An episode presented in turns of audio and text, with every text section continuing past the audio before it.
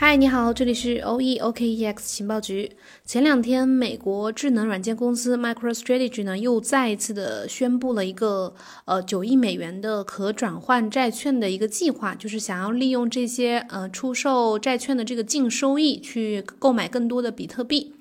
那根据他们公司在二月十七号发布的新闻稿当中显示啊，就是这个他们公司呃计算了一下，在扣除初始购买者的折扣和佣金，以及他们公司预估的这个发行债券的这个费用之后呢，他们出售这个票据的净收益大概会有八点七九三亿美元。如果初始购买者充分行使他们的选择权购买额外的票据的话，那么大概这个收净收益会有十亿美元。也就是说，未来这个。呃，收益这八点七九三亿，或者说这个十亿美元，都会拿去购买比特币。这些票据呢，会在二零二七年的二月二十七号正式到期，并且会在二零二一年的八月开始，在每年的二月和八月十五号去支付给购买者去支付利息。那首先我们说一下这个什么是可转换债券，就是刚刚说的，也可以说是可转换优先票据。首先，可转换债券或者说票据呢，是它是一种债券的形式，从债券开始，然后转换为股票。由于这种潜在的转换的这种形式，他们公司就是 MicroStrategy 这家公司呢，是会支付比较低的利率。换句话说，就是 MicroStrategy 他们公司呢会在以后会用这种股权稀释的方式来付款。如果公司信誉欠佳，或者是期望呃实现高增长的话，那就可以选择这种路线、这种方式。我们说一下上一次啊，就是他这次这个债券发行计划其实不是他的第一次计划了。在二零二零年的十二月的时候，MicroStrategy 呢已经宣布了他们的呃首次的可转换债券发行计划，并且当时就明确了他们的目的是为了购买更多的比特币。然后随后呢，花旗就立马把这个呃 MSTR 他们的这个股票的评级下调为了这个卖出的这个评级。但是市场对他们这个行为还是仍然看涨的比较多。我们可以看到，这个投资者的胃口是非常大的，以至于呢，MicroStrategy 他们的发行规模从最开始的四亿美元扩大到了五点五亿美元，并且还提供了另外就是额外的一亿美元的反向购买的选择权。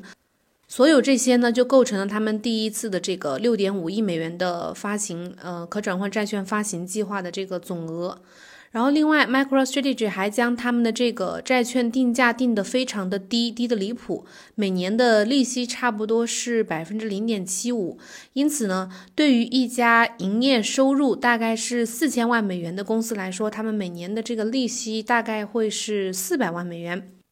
而 MicroStrategy 的 CEO Michael Saylor 呢，甚至比这种激进的定价还要更极端、更激进一点。他让他们公司就是呃，可以去选择以股票或者是现金结算的方式去呃结算债券。债债券的这个发行价大概是每股三百九十八美元，而股票的价格是二百八十九美元。这相当于就是给投资者带来了百分之三十五的这个溢价。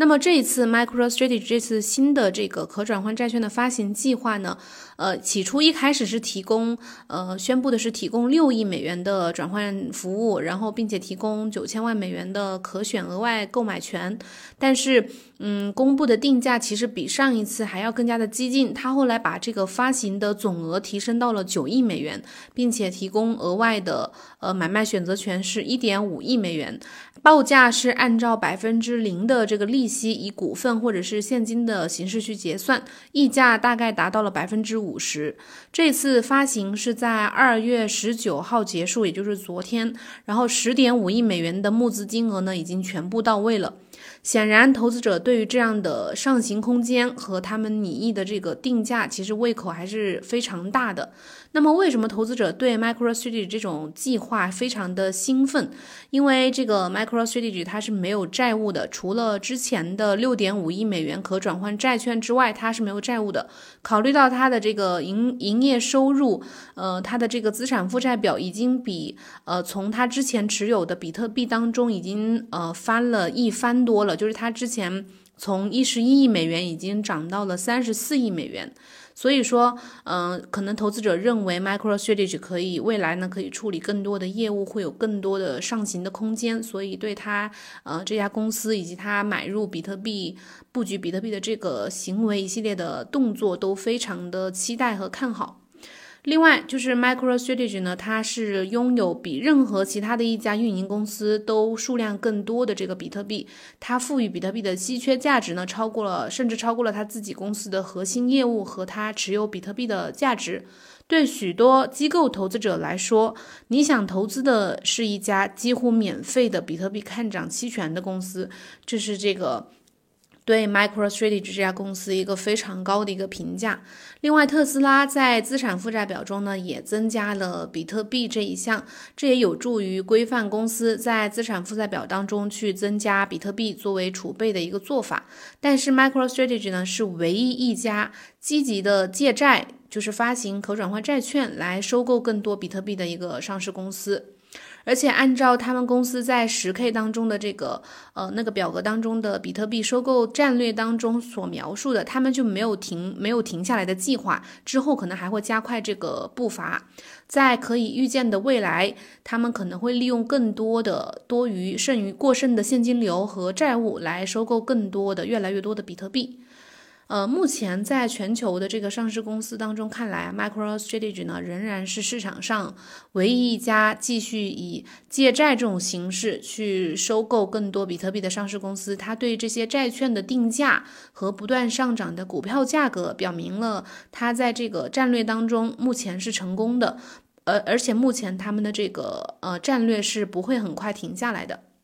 好了，以上就是我们今天的一个主要的内容，感谢你的收听。如果有什么问题呢，可以加主播的微信幺七八零幺五七五八七四来私信交流，也可以在节目下面留言。我们后天同一时间再见，拜拜。